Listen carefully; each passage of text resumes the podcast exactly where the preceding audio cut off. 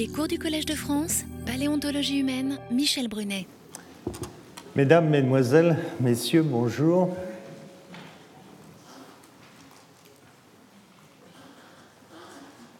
Je l'ai échappé belle, hein, j'ai failli être en retard. Ce matin, c'est particulièrement difficile de circuler dans la région parisienne en voiture. Hein. Je ne sais pas si vous avez essayé, mais si vous n'avez pas essayé, je vous déconseille.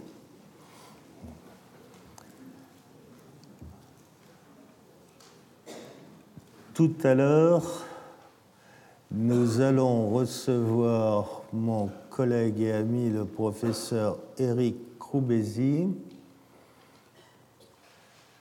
euh, qui viendra vous parler de l'Égypte et des peuplements récents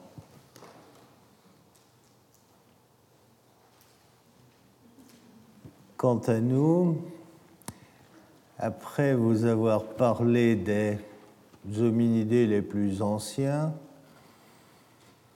c'est-à-dire ceux du Miocène supérieur, et globalement ceux du Pliocène inférieur et moyen, mais je n'avais abordé que le genre Australopithecus pour cela on va rentrer maintenant. Enfin, c'est une manière de s'exprimer. On va regarder maintenant ce que l'on sait à propos du genre Homo. Alors, vous pourriez penser que, après avoir eu beaucoup de désillusions, parce que je vous ai dit qu'on était très loin, mais très loin d'un consensus et très loin d'avoir d'excellentes connaissances sur tout, vous pourriez penser qu'avec le genre Homo, on arrive en terrain plus connu et que, bon, le consensus là est plus important. Vous allez voir, vous allez voir que de fait, quand on regarde un peu en détail, il n'en est rien. Alors, je crois, et ça c'est important à souligner, je crois l'avoir déjà fait, mais j'insiste sur ce point. Les histoires que nous nous racontons, ou l'histoire que nous nous racontons le jeudi matin lors de nos rencontres, c'est avant tout notre histoire. Et comme c'est notre histoire, chaque nouvelle découverte, on a l'impression que ça va révolutionner tout le reste. Ce n'est pas toujours le cas. Et puis, il y a un autre facteur qui joue énormément, Comme vous le savez, ces recherches qui se déroulent souvent loin, dans des conditions difficiles, bien souvent dans des milieux extrêmes, nécessitent une logistique importante. Importante.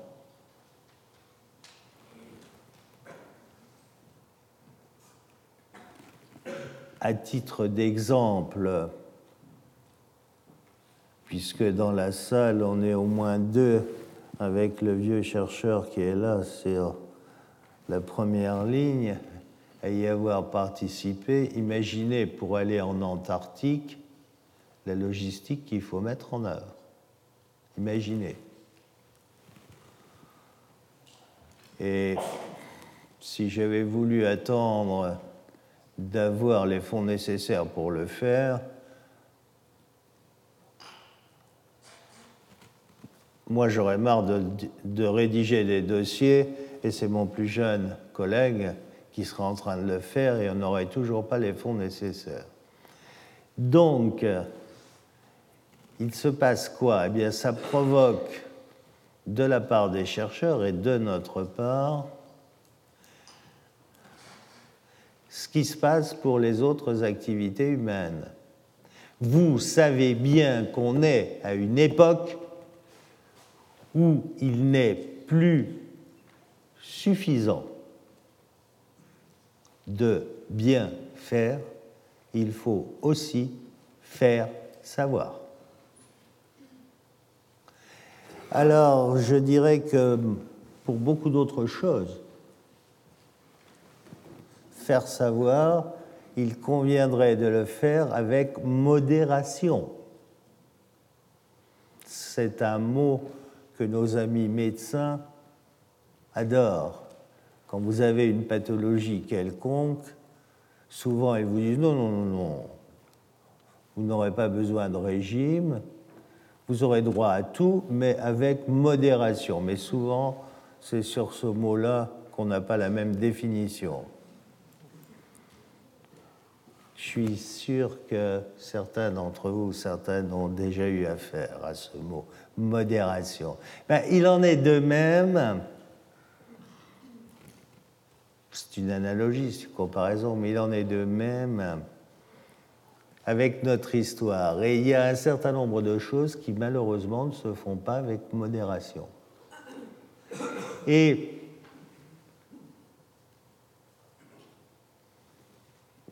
le moteur de tout cela, c'est finalement les financements.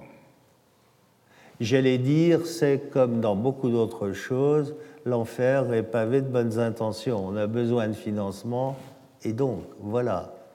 Alors, par ailleurs, par ailleurs, et ça, ça fait partie intégrante de notre travail, bien faire, il faut aussi faire savoir, parce qu'il faut aussi communiquer. Euh, c'est ce que nous essayons de faire, communiquer, échanger le jeudi matin. Et je crois que ça, dans notre histoire, c'est c'est quelque chose qui joue un rôle non négligeable.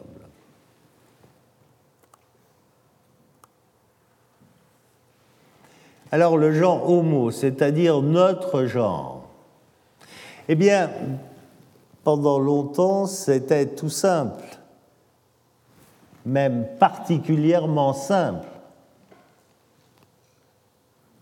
on s'était placé sur la plus haute marche du podium.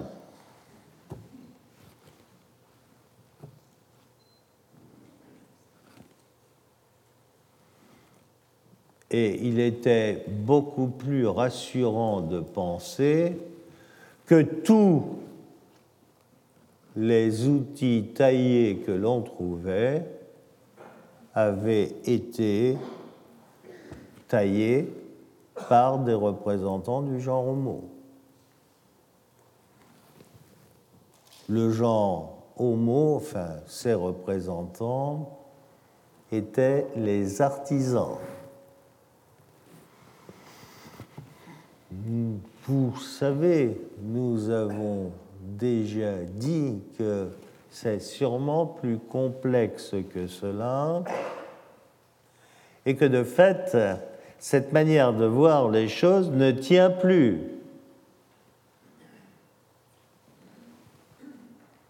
Les australopithèques ont taillé. Peut-être pas tous, mais au moins un certain nombre d'entre eux. Il semble à peu près acquis, et nous en avons parlé la semaine dernière, que Australopithecus gari d'Éthiopie, de Bouri, 2 millions et demi d'années, utilisait des outils et que probablement il est l'artisan des outils qui ont été trouvés dans les mêmes niveaux que lui, associés avec de la faune qui portait la trace des outils.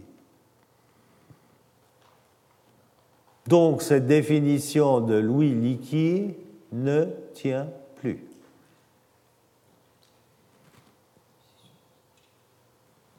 C'est pas si vieux que ça. Hein Regardez, cette définition date de 1964.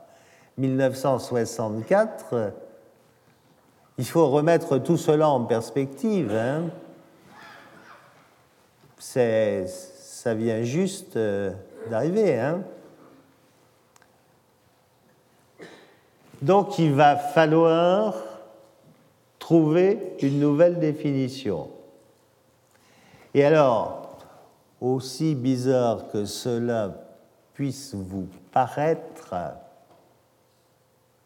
eh bien, une nouvelle fois, on est très loin du consensus. Très loin. Et à la question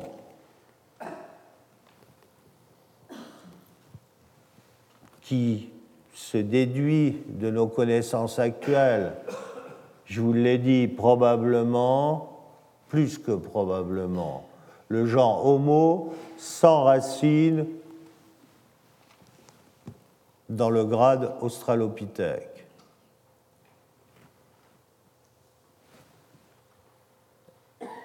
Eh bien, quand est-on déjà un homo? Quand n'est-on plus un australopithèque? Et là, pour le moment, il y a débat. Alors, est-ce que c'est réellement important?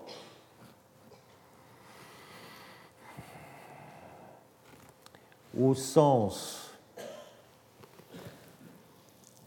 de notre histoire et de l'évolution, ce qui est important, c'est connaître les rapports de parenté. Après, la construction est artificielle. Que qu'on appelle les uns australopithèques et les autres homo.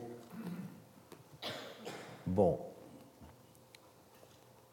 Mais enfin, vous allez voir que rechercher, trouver des critères qui permettent, dans l'état actuel de nos connaissances, de définir ce qu'est le genre homo n'est pas si facile.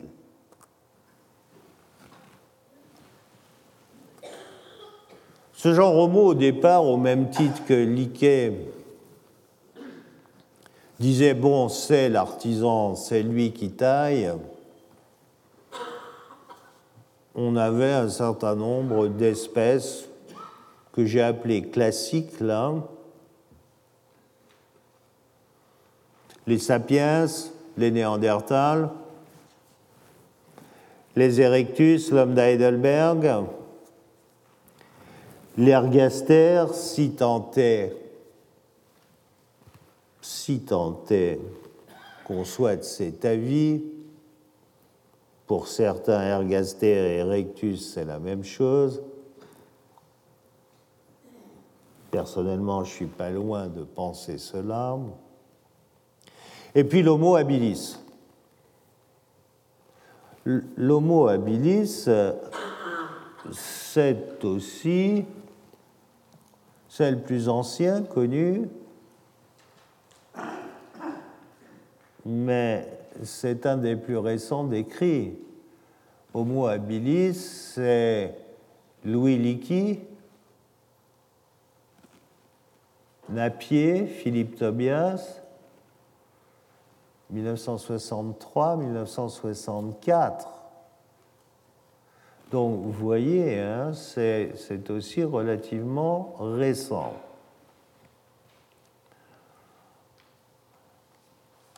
Eh bien, nous allons voir que c'est justement à propos de cet homme habile que... Mais regardez l'association et le raisonnement de Louis Leakey. Pour Louis Leakey, le genre homo est l'artisan des outils taillés.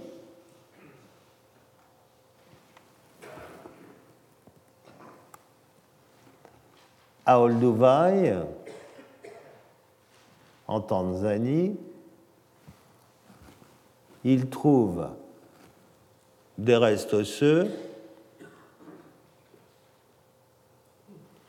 de deux hominidés.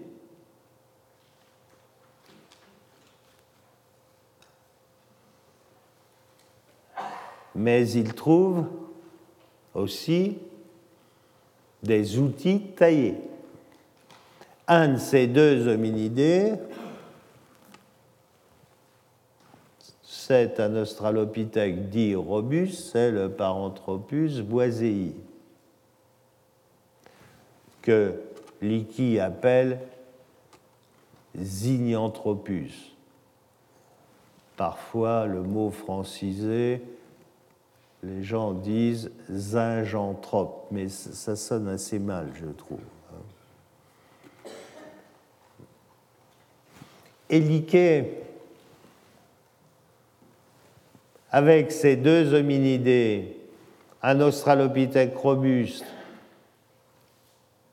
un autre, non décrit, et des outils, compte tenu de sa définition du genre Homo, eh bien c'est là qu'il crée l'homme habile, celui qui taille les outils, Homo habilis. C'est le raisonnement qui a été tenu. Alors, certes, cet Homo habilis, il a bien sûr un certain nombre de caractères dérivés. Mais voilà le raisonnement de départ.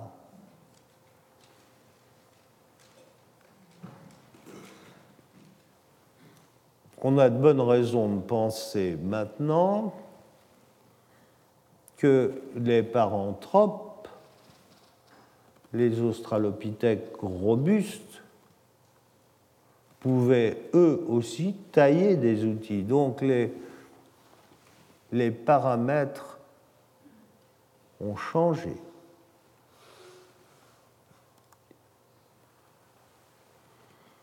Ces premiers représentants du genre Homo, qu'est-ce qui les caractérise Quels sont les grands traits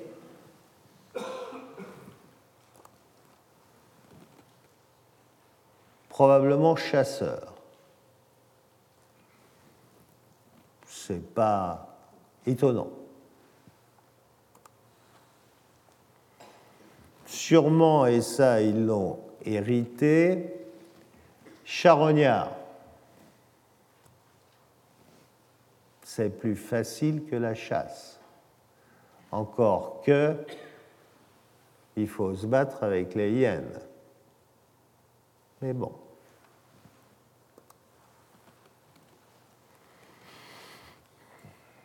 Oui, je sais bien que ça, c'est une partie de notre histoire que peu d'entre vous aiment entendre. Mais pourtant, pourtant,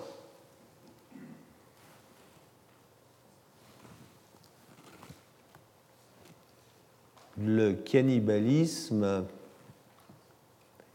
était pratiqué.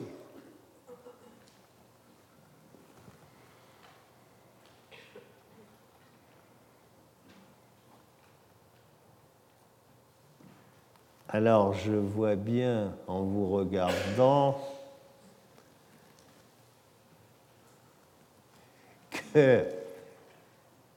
tout à l'heure vous me poserez la question, mais en êtes-vous sûr? N'est-ce pas hein? Écoutez, en science, on n'est jamais sûr de rien, mais on a vraiment un certain nombre d'indices qui parlent en ce sens. Vraiment. Et par exemple, hominidé aussi récent que les Néandertals, les Néandertals ont disparu les derniers il y a 28 000 ans. C'est 28 000 ans sur 7 ou 8 millions d'années d'histoire. Ça s'est passé euh, avant que vous n'arriviez dans l'amphi, quoi. Hein. Les Néandertals pratiquaient le cannibalisme.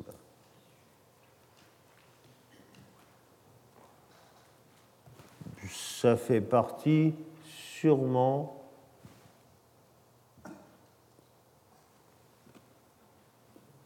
de rites. De, bon, on pourrait parler longuement de ça. Disons, et je vais m'en tenir là, d'une manière quasi certaine, ça existe.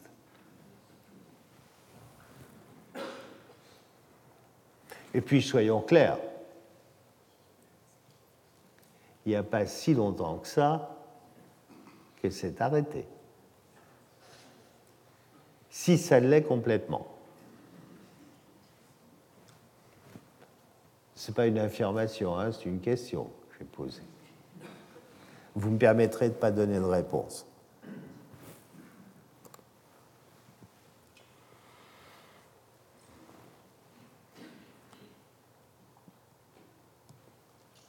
Ils devaient, bien sûr, ils avaient besoin de, de se protéger, donc de s'abriter. Vous savez, dans la faune,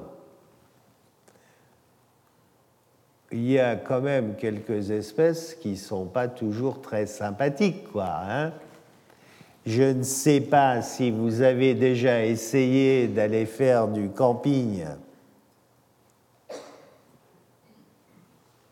Dans certaines régions du continent africain, mais je vous conseille d'essayer si vous ne l'avez pas fait, et on en reparle après. Vous commencez par essayer sans tente, sans rien, et à mon avis, ça ne durera pas très longtemps. Donc, oui, ils ont construit des huttes simples. Et on connaît à l'heure actuelle, en Afrique du Sud, des bushmen qui, qui pratiquent cela.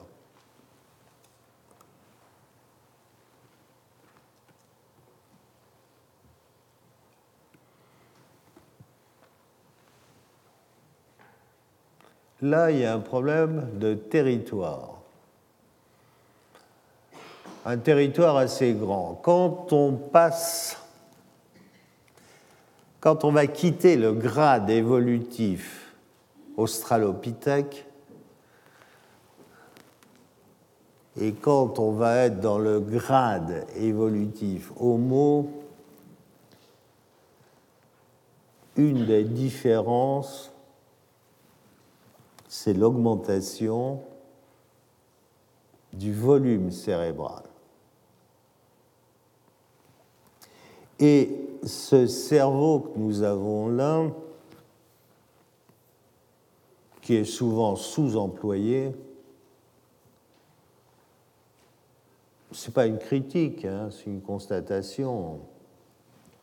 Vous avez des tas d'appareils avec plein de programmes et vous savez bien que vous n'utilisez que quelques programmes. C'est ce que je voulais dire. Ce cerveau coûte cher en énergie. Il faut lui fournir beaucoup d'énergie. Beaucoup. Fournir de l'énergie, ça veut dire quoi? Eh bien, ça veut dire avoir une nourriture plus abondante ou de meilleure qualité.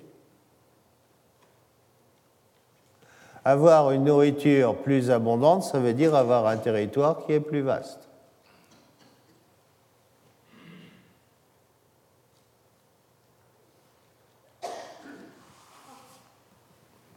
C'est aussi une des caractéristiques. Alors le groupe maintenant. sûrement la famille, on peut imaginer au départ la famille avec un mâle dominant, sûrement des jeunes mâles, qui sont bien sûr, eux, dominés. Et puis, une femelle, la préférée, puis d'autres. C'est-à-dire, de fait, mâle, harem, une société de type patriarcal, sûrement, sûrement. Alors vous me direz pourquoi pas, pourquoi vous n'imaginez pas une société de type matriarcal, de type bonobo? Ça existe, hein? Avec des nuances par rapport au bonobo. Mais ça existe. Mais je vous rappelle que les bonobos sont pacifiques.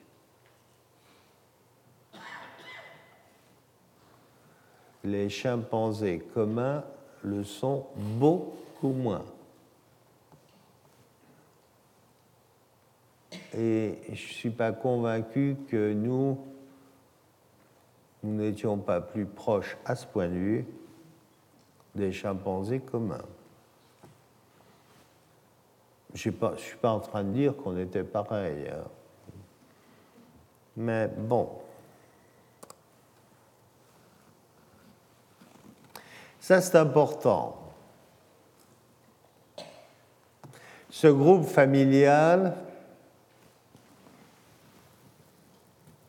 il est capable de partager la nourriture. La notion de partage est importante, très importante.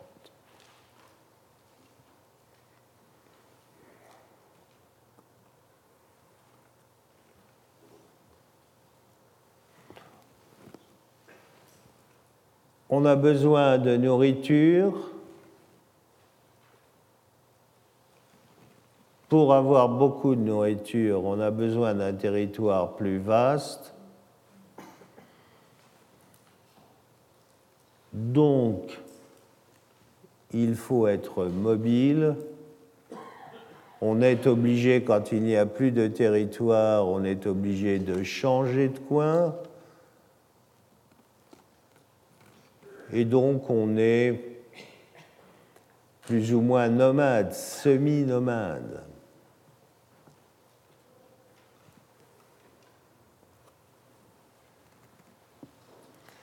Compte tenu de tout ce que je viens de dire avant, bien, il est clair qu'une des occupations principales, c'est la recherche, la recherche de nourriture. Il faut trouver de la nourriture pour l'ensemble du clan.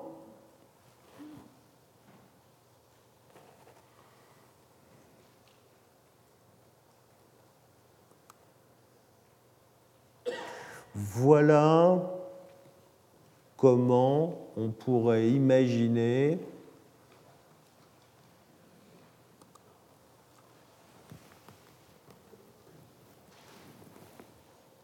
le comportement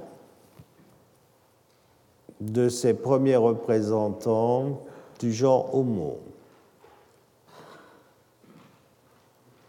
Alors, on discute et je vous ai déjà dit ça, est apparu récemment, c'était à l'aube du troisième millénaire, un nouveau concept du genre homo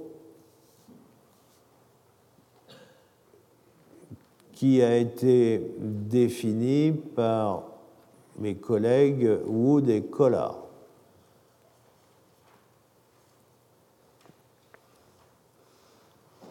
Pour eux, le genre homo doit être un nouveau type adaptatif. Ce nouveau type adaptatif, allez, globalement, dans leur idée, il est strictement bipède et terrestre.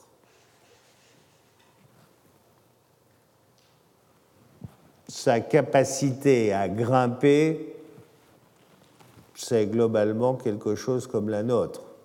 Et vous savez bien que grimper aux arbres, c'est quand même pas le point où nous sommes le plus habiles.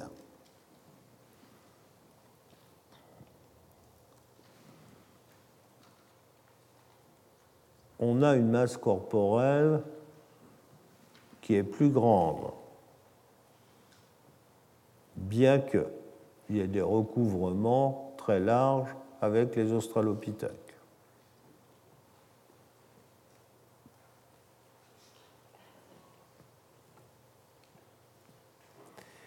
On a quelque chose aussi qui est très important c'est-à-dire qu'on a cette capacité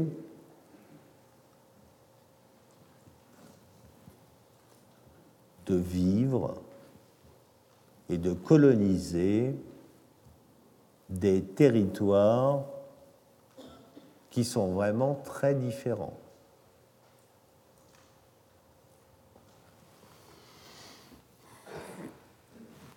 Alors, je ne suis pas en train de dire que au départ c'était aussi différent que maintenant.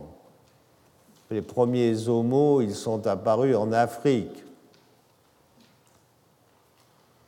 Maintenant, on a montré qu'on était capable, les sapiens,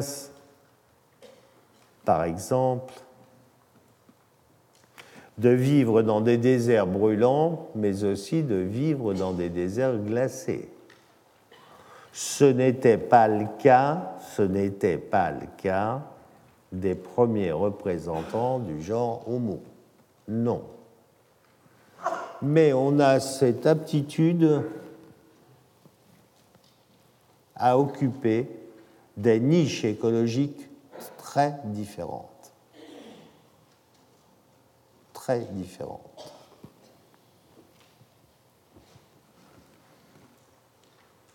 Si vous appliquez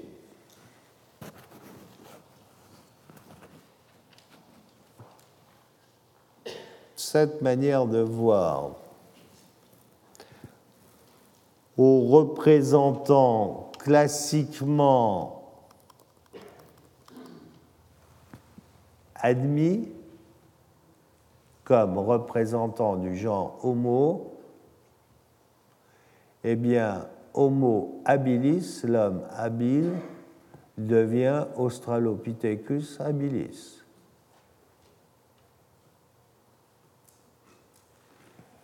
Voyez,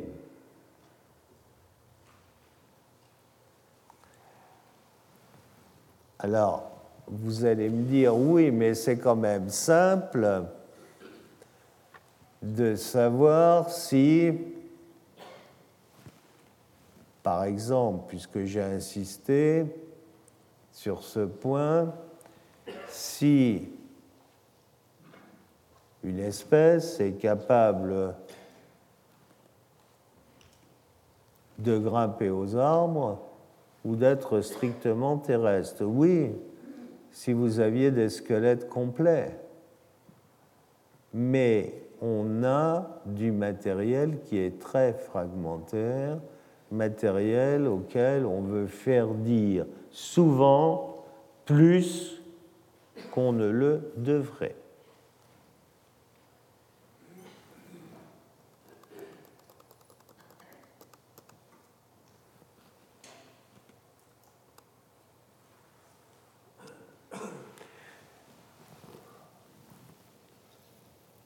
Quoi qu'il en soit,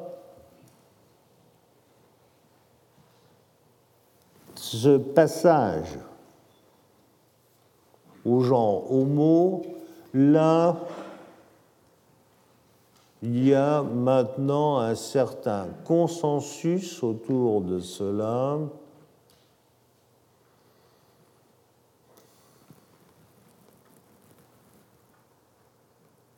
C'est quelque chose qui a dû se passer entre moins 2 et moins 3 millions d'années.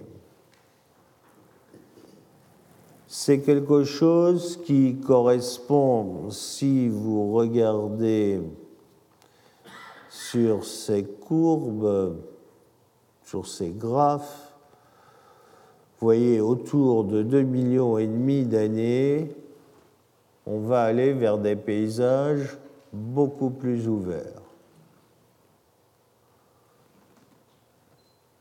C'est dans cette tranche de temps, moins 2, moins 3, que sûrement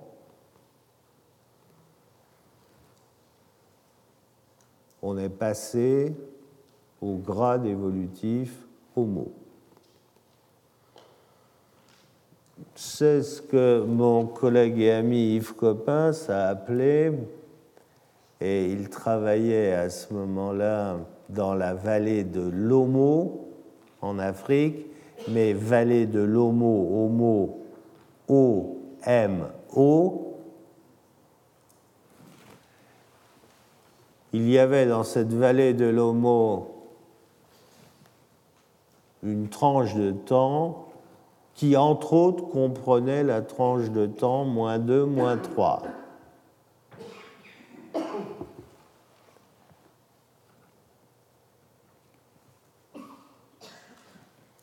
Vous connaissez l'humour de mon collègue et il avait appelé cela Homo Hevent. Mais Homo, il l'avait écrit H entre parenthèses, Homo Hevent. L'événement à la fois de la vallée de l'Homo et du genre Homo. C'était une remarque judicieuse et là-dessus, c'est maintenant quelque chose qui est assez consensuel. Ça ne l'était pas du tout à ce moment-là.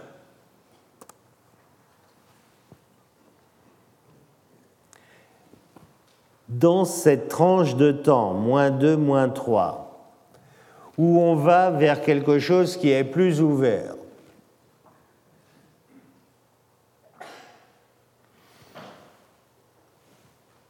plus ouvert, que je précise mes propos, ça veut dire plus de prairies, moins d'arbres. Mais sans vouloir trahir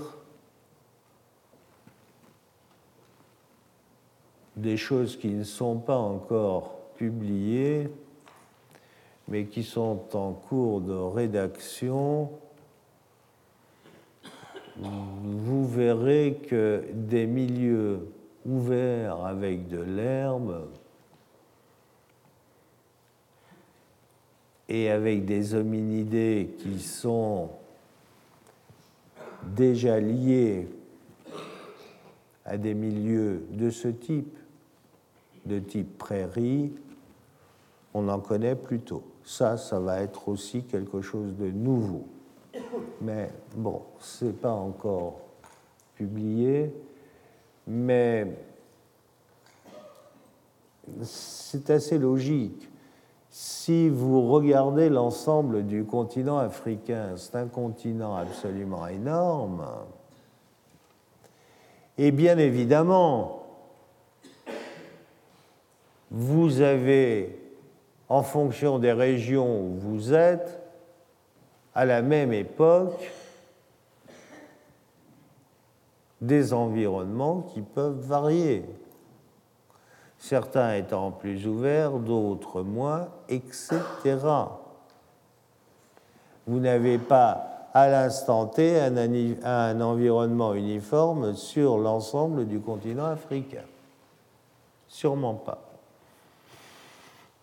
Mais cette notion milieu ouvert, milieu fermé, pour les hominidés sera sûrement élargi par quelques découvertes en cours. Quoi qu'il en soit, entre moins 2 et moins 3, vous trouvez un moment où l'environnement va devenir plus ouvert, vous allez avoir moins d'arbres, vous allez avoir plus de prairies. Et la réponse, au niveau de notre famille, vous avez une double réponse. Vous avez une réponse qui va être le genre homo, qui ira eh vers nous, et l'autre réponse va être les paranthropes, les australopithèques robustes, qui eux aussi sont liés à des environnements plus secs, plus ouverts.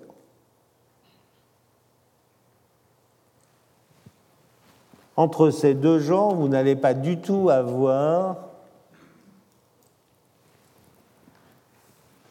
le même type de nourriture. Les uns vont être plus exclusivement végétariens, alors que les autres, le genre Homo,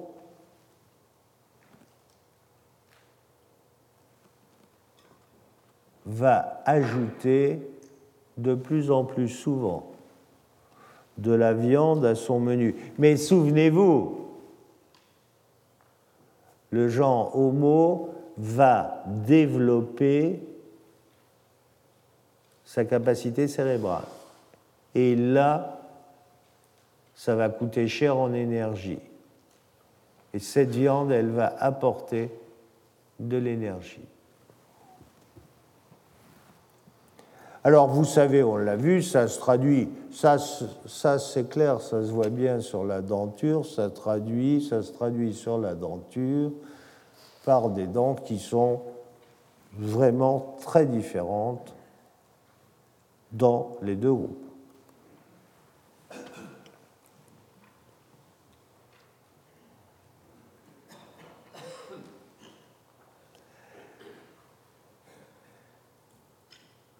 Dans ces premiers hommes fossiles, je vous ai parlé d'Homo habilis.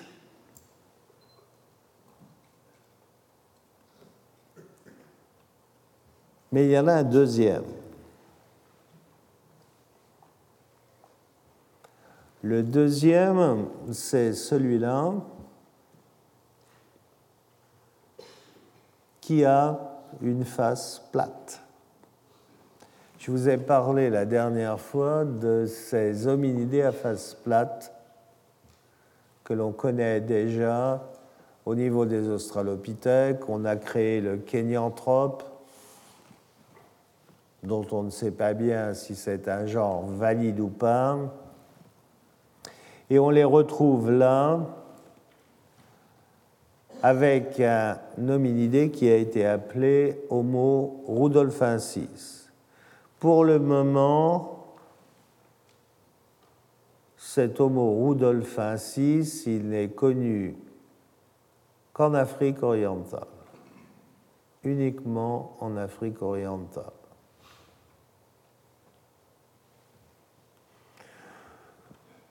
Ces deux hominidés, que ce soit rudolfensis ou habilis ont une, capacité crânienne qui reste modeste, mais qui est plus forte que celle des australopithèques.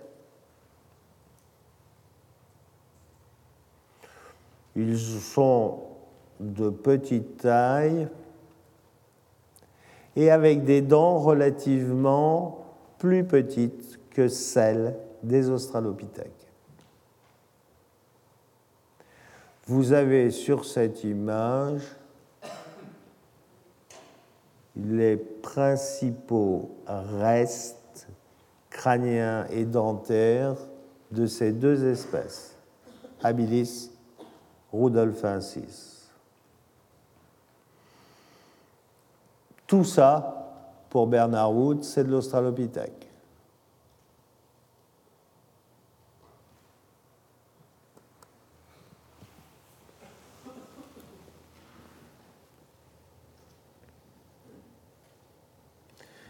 Les voilà tous les deux là, avec leur site de répartition, leur âge.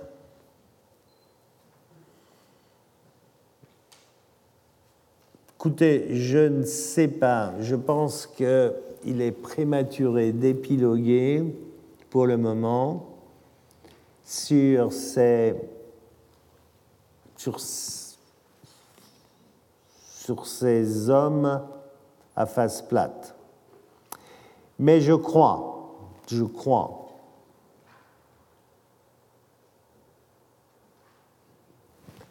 que c'est sûrement quelque chose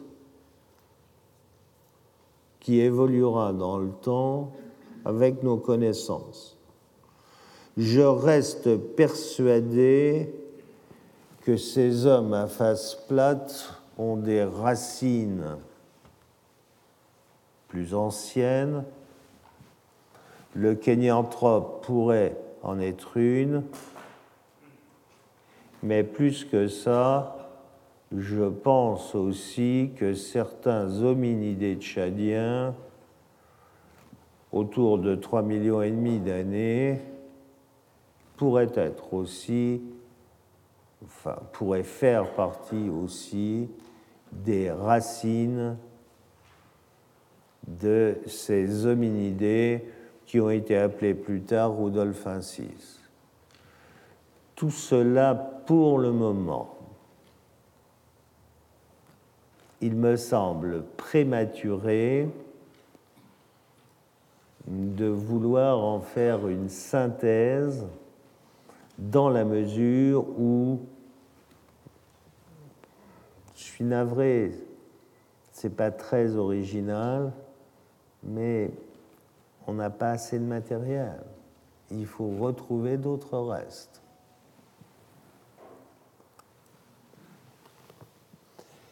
Reste un problème pour ces hominidés.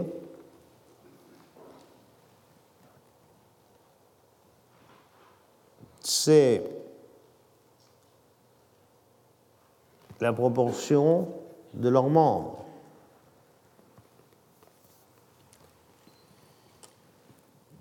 Si on a un membre antérieur très long, ça veut dire que on a affaire à une espèce qui pratique encore l'arboricolisme généralement associé à un membre postérieur très court. Si on est strictement bipède terrestre, on a au contraire un membre postérieur très long et un membre antérieur plus court. Eh bien, à l'heure actuelle, avec ce que l'on connaît comme matériel de reste post-crânien de ces hominidés, il est difficile de trancher, il est tellement difficile de trancher que selon les auteurs, on arrive à des conclusions différentes. Donc là encore, je crois qu'il est important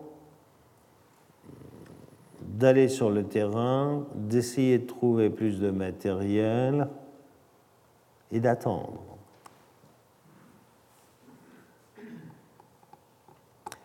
Voyez, pour vous donner un ordre d'idée, voilà ici un fémur. Eh bien, ce fémur, qui est OH62, on l'a d'abord comparé à celui de Lucie qui est là.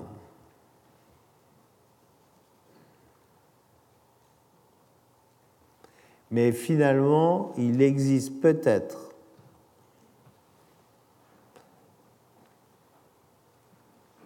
une meilleure correspondance entre ce fémur et celui-là qui est beaucoup plus gracile. Mais vous rendez compte la différence hein?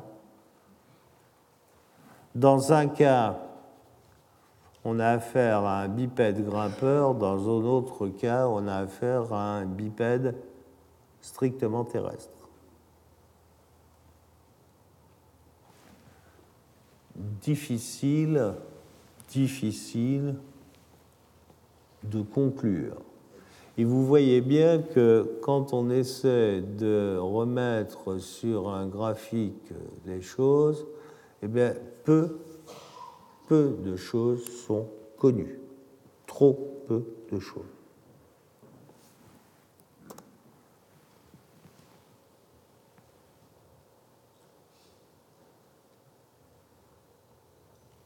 Ça repose, je vous le disais tout à l'heure, le problème du kénianthrope, face plate, mais dont la morphologie n'est pas conservée convenablement, puisque c'est une marqueterie de tout petits morceaux d'os qui sont emballés dans de l'argile.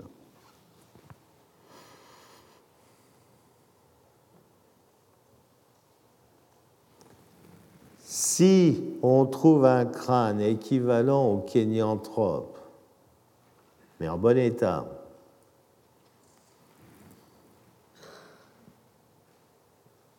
et qui a une face plate, alors il a sûrement des liens de parenté avec le rudolfensis. L'Homo habilis pourrait avoir des liens de parenté avec l'Africanus ou avec un autre australopithèque d'Afrique orientale. Euh, ces choses-là, pour le moment, sont des questions qui reçoivent des réponses différentes et multiples. Pas de consensus, pas de consensus. Et pas de consensus parce que ou pas assez de matériel, ou le matériel qui existe est en trop mauvais état de conservation.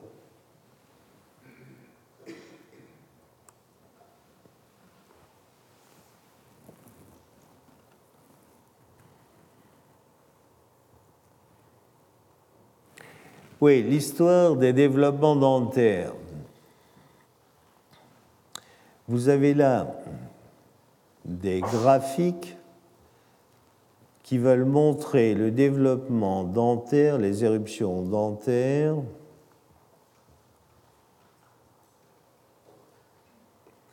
à la fois chez Homo habilis et chez Australopithecus africanus. À chaque fois, la comparaison est faite entre les humains en haut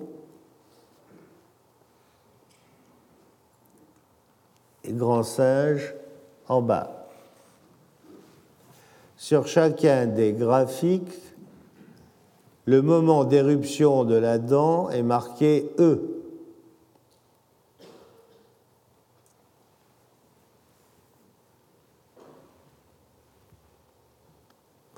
C'est-à-dire que si vous avez un représentant qui a les mêmes éruptions que cet humain, vous allez avoir là une droite verticale.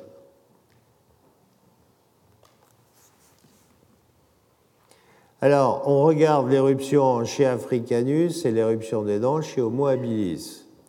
Ben, vous voyez bien que dans un cas comme dans l'autre, certes, on n'a pas une droite, mais que les moments d'éruption se rapprochent plus des grands singes que des humains.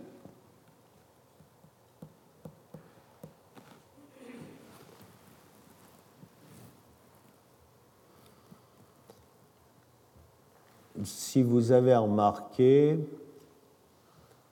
souvent on s'exprime en âge humain ou en âge grand singe. Par exemple, l'enfant de Tong, ce jeune australopithèque qui a la première molaire inférieure, en âge humain, la première molaire, c'est 6 ans. En âge grand singe, c'est 3 ans. L'explication, vous l'avez là.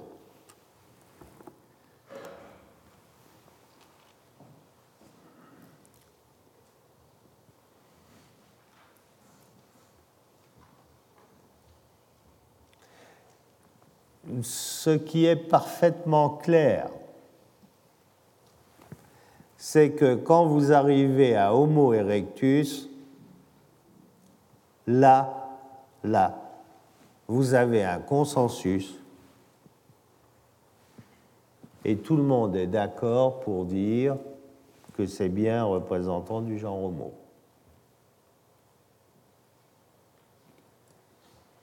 Et donc finalement, la discussion porte sur cet espace-temps où l'on connaît à l'heure actuelle quelques spécimens qui ont été nommés Homo habilis, Homo rudolfensis, et puis un peu plus bas, Kenyanthrope ou l'hominidé tchadien.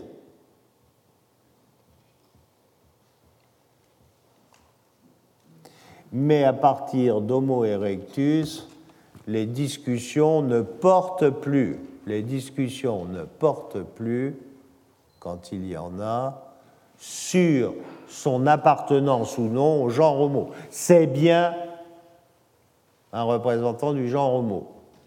Alors, selon la vue de Wood, le premier représentant du genre homo, eh bien, c'est l'Erectus. Si vous demandez à Philippe Tobias, le premier représentant, c'est Homo habilis. C'est là, et juste là, que se trouve la discussion. Alors effectivement, quand vous avez un Homo erectus, vous avez un bipède strict, regardez les, regardez les proportions membres postérieurs, membres supérieurs, regardez Lucie à côté. Regardez la cage thoracique, regardez la cage thoracique. Bon, là c'est parfaitement clair. Il y a un très grand contraste dans le squelette post-crânien. Mais je vous le rappelle, nous ne connaissons pas bien les proportions du squelette de ces Homo habilis. Rudolfensis, on ne connaît pas. Et donc, euh, attendre et voir. Bon, ça, on pourrait dire la même chose avec les artefacts ça aussi. Alors naturellement, ces hominidés les plus anciens, eh bien, sont eux qui sont les artisans de la culture oldowayenne. Là, la seule discussion portait sur Homo ou Australopithèque. Je crois que l'on peut dire à l'heure actuelle qu'il y a un certain consensus pour admettre que les australopithèques, au moins certains d'entre eux, sont aussi des artisans. Des détails d'utilisation, de fabrication. Les mains, vous remarquerez, mais on en a déjà parlé, la différence de la forme des phalanges chez le genre Homo et chez les grands sages. C'est très différent.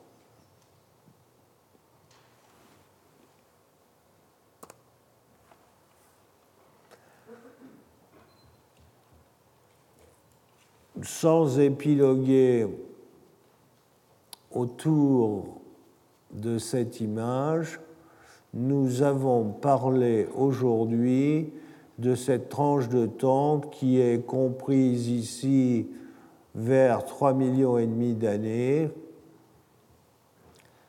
jusque ici vers un peu moins 1 million 8 d'années. La prochaine fois, nous parlerons eh bien, de cette tranche-là, qui, elle, est mieux connue et où il y a, à ce point de vue au moins, plus de consensus. Je vous remercie. Retrouvez tous les contenus du Collège de France sur www.colège-2-france.fr.